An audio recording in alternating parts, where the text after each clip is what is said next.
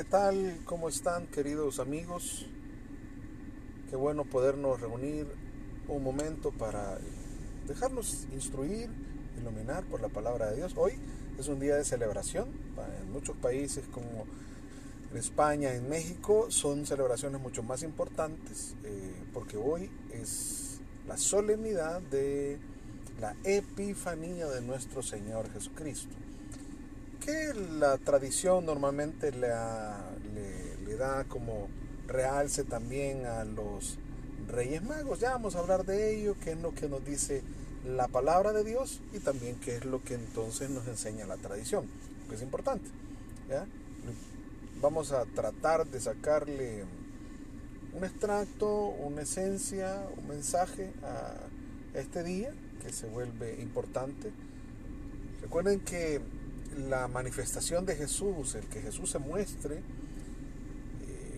tiene una connotación importantísima. Desde el Antiguo Testamento, la manifestación de Dios era importante. El pueblo, desde la primera vez que se, manifestó, a esto se le llama teofanía, que significa manifestación de Dios, que se manifiesta a Dios como, precisamente como eso, como Dios, con su poder,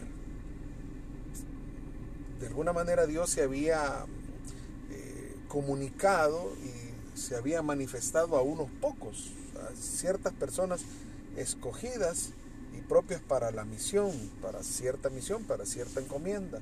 Pero hay un momento en que Dios en el, en el Sinaí se muestra, y claro, muestra un eh, portento, se muestra poderoso, se muestra, pero no deja de ser una manifestación para el pueblo de Israel. Ahora la situación va a cambiar, porque los magos van a representar a todo el mundo. La apertura de esta manifestación a todos los pueblos, ya no solo al pueblo de Israel, sino es a todos los pueblos. Y eso es lo que celebramos ahora. Les invito a que me acompañen a la lectura del Evangelio según San Mateo. Leemos del capítulo 2, versículos del 1 al 12 y lo leemos en el nombre del Padre, del Hijo, del Espíritu Santo. Amén.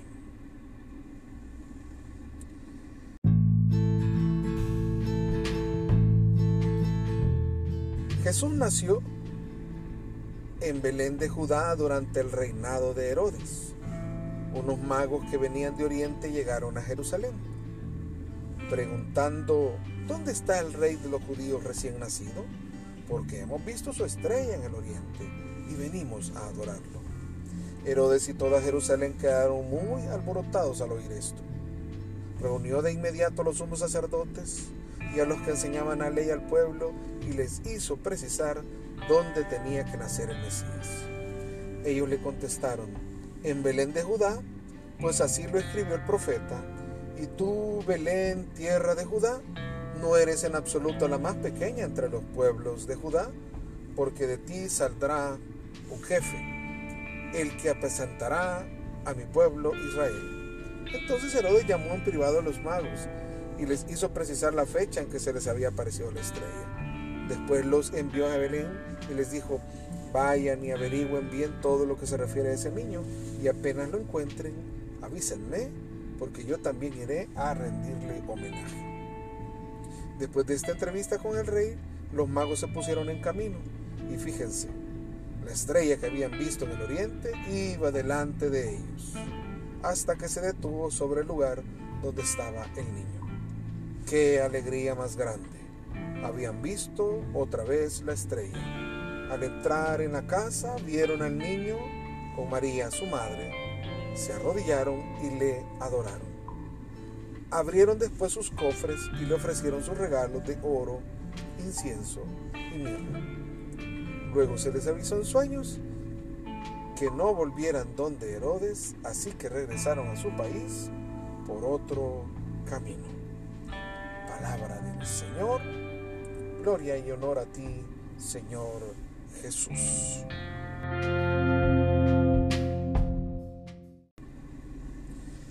Muy bien, como ya hemos dicho, esta fiesta, esta solemnidad, se le llama Epifanía.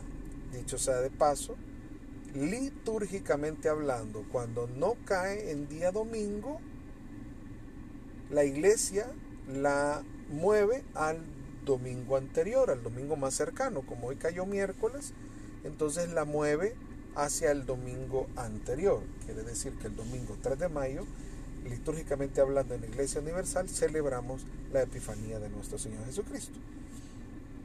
Si el 6 de enero hubiese caído viernes o sábado, se hubiera movido para el domingo 10.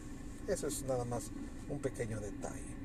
Pero de todos modos, hoy volvemos a celebrar la solemnidad. Porque es importante reconocer los aspectos en cómo se manifiesta Dios a través de Jesús y por qué se manifiesta de esa manera. esos son los puntos importantes que tenemos que destacar. De alguna manera la tradición ha hecho un especial énfasis en las figuras que le llama reyes magos. En realidad la escritura, vamos a hablar de lo que la Biblia dice, la Biblia dice magos. Ahora, no es el concepto de mago moderno que tenemos nosotros hoy. No. Sino que es más bien un término apropiado o que, tiene, que tendrá más sentido como un sabio. Sabios. Lo que hoy podrían ser científicos, pues.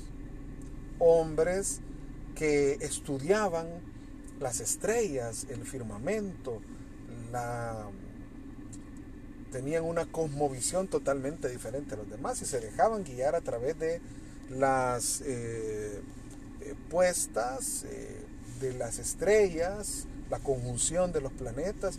Obviamente, aquí también otra cosa que tenemos que tomar en cuenta es que esta experiencia de espera del Mesías, este aspecto de promesa mesiánica de que vendrá un líder, un, caudillo, un libertador, al que le llamaban el Mesías, era algo propio del pueblo de Israel, sí, pero que de alguna manera, como por la diáspora de gente israelita, judía, viviendo eh, en muchas partes del oriente, sobre todo del Medio Oriente, dispersados, ellos seguían eh, su culto y desde luego siguiendo su culto también seguían sus tradiciones. Y dentro de la tradición propia del pueblo judío estaba la espera del Mesías. Entonces por eso es que se había divulgado tanto. Aunque estos no tenemos una certeza de dónde vienen, pero solo se habla del oriente, aquí lo entenderíamos como de lugares lejanos, lejanos, no Aquí lo importante es descubrir que no está hablando de una de hombres que vienen de Israel, que no son judíos. No es a quienes se les ha revelado dentro de la historia de la salvación la venida de un Mesías, sino que se les ha revelado a hombres que no sabemos de dónde son, pero que son de partes lejanas y que vienen a rendirle homenaje al que ellos conocen como el rey de Israel. O sea, ellos no vienen a adorar al Hijo de Dios, ellos vienen a adorar al rey de Israel.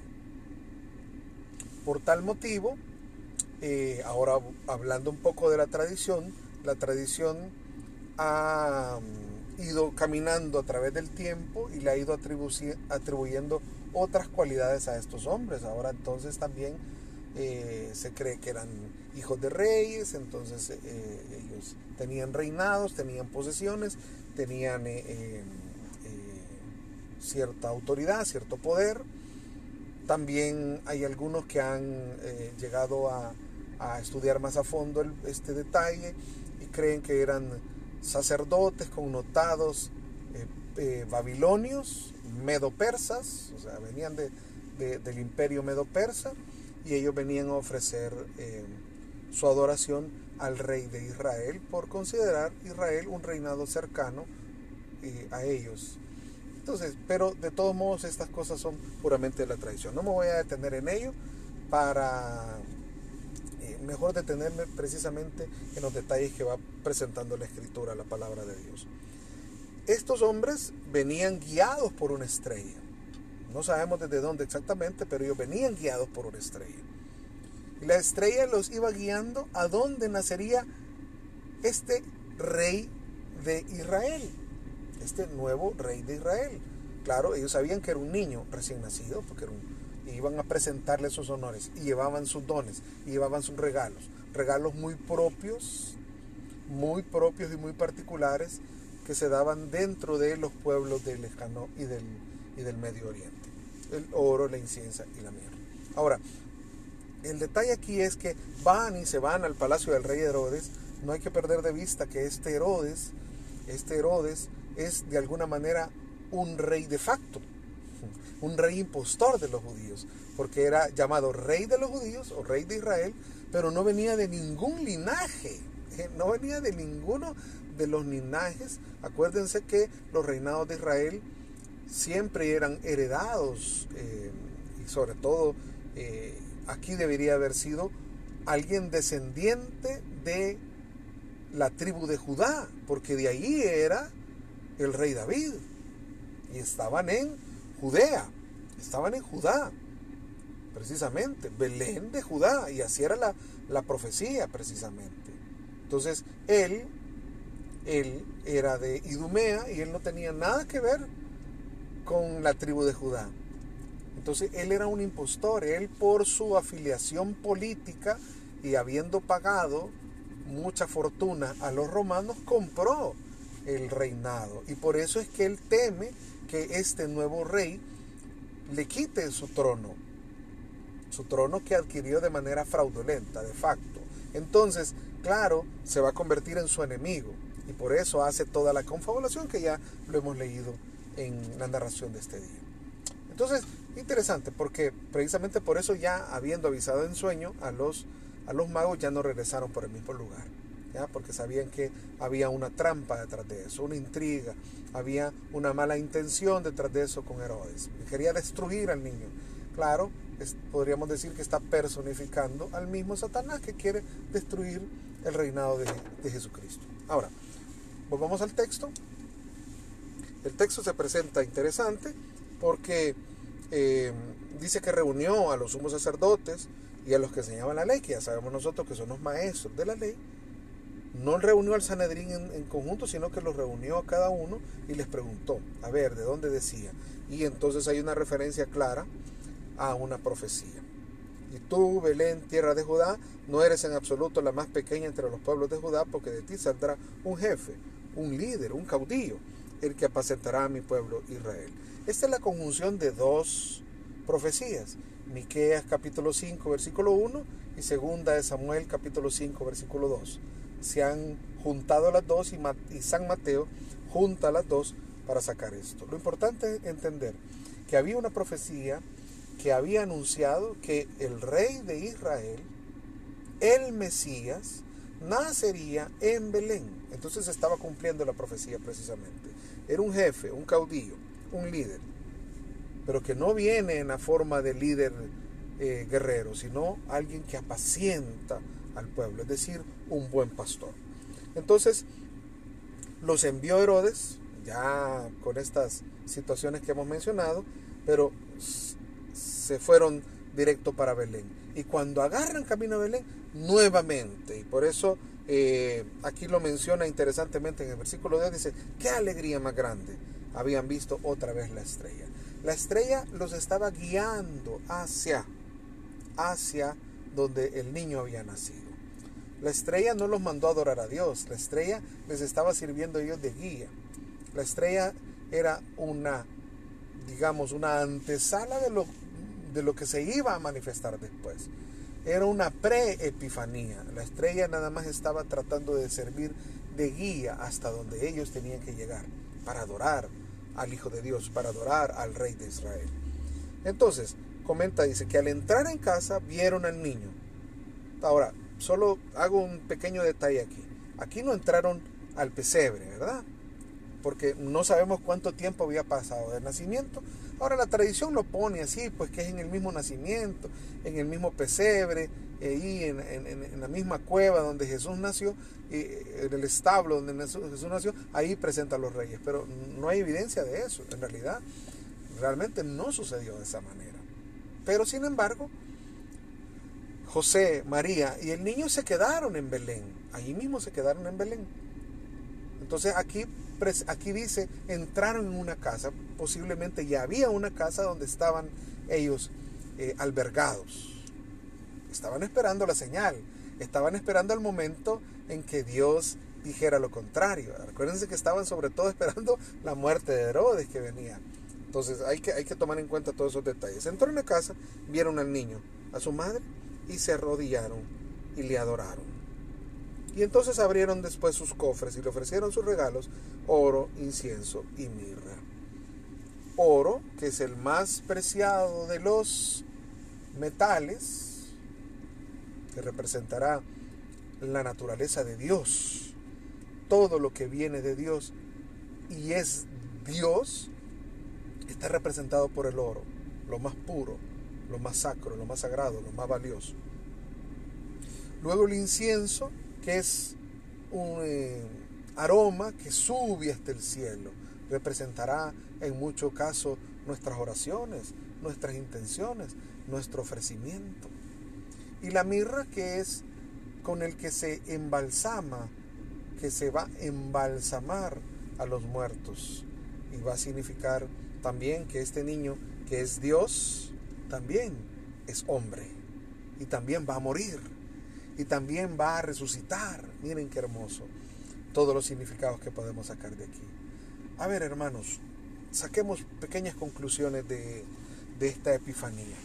Esta manifestación, dije, en la estrella es la pre-epifanía, pero la verdadera epifanía, la verdadera manifestación gloriosa fue cuando los magos encontraron al niño con su madre y ahí en ese momento lo que hicieron fue postrarse, adorarlo, arrodillarse delante de él y ofrecerle sus regalos. Que tal vez ellos no tenían ni la más mínima idea de lo que realmente significaban, pero estaban delante de Dios. Ahí se manifiesta ese niño que es Dios, que fue rechazado por su propio pueblo, porque ni Herodes, ni los sumos sacerdotes, ni los eh, doctores de la ley se fueron con los vagos a adorar al rey de Israel. No se fueron con sabiendo que había una profecía que respaldaba el nacimiento del Mesías, no fueron, no se fueron con ellos. Noten ustedes interesante. No. Lo que San Mateo está poniendo es que su propio pueblo lo rechazó. Como diría San Juan en el versículo 12 de 11 del prólogo, en el capítulo 1, vino a los suyos y los suyos no lo recibieron. Pero a los que lo recibieron, y aquí está, aquí está esta manifestación de Dios, a los que sí lo querían ver, a los que sí se querían encontrar con Él.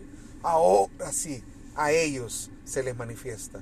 Y en ellos estamos nosotros. Y en ellos está el universo entero. Y en ellos están todos aquellos no importa el color, no importa la raza, no importa el idioma, no importa la nacionalidad, no importa la edad. Lo único que importa es un corazón que se abra para recibir a Jesús como el Mesías, como el Señor, como el Salvador. Y entonces ahora se manifiesta a ellos, ahora se manifiesta a nosotros. Bendito sea el Señor porque se ha manifestado. Ahora es el momento para que tú y yo podamos ofrecerle nuestros dones. Oro, incienso y mirra. Ofrécele lo mejor de ti, porque tu vida vale oro. Ofrécele en este momento incienso tus oraciones, tus momentos de encuentro, tus cercanías con Él. Y ofrécele también tu propia vida, que se representará en la mirra. Tu propia vida, para que sea una vida nueva. Una vida que sea capaz de morir al antiguo hombre y nacer a la nueva vida. Que Dios te bendiga en este día y que se siga manifestando el Señor Jesús a lo largo de tu vida. Recuérdalo, que la palabra de Dios es palabra que renueva. Dios te bendiga.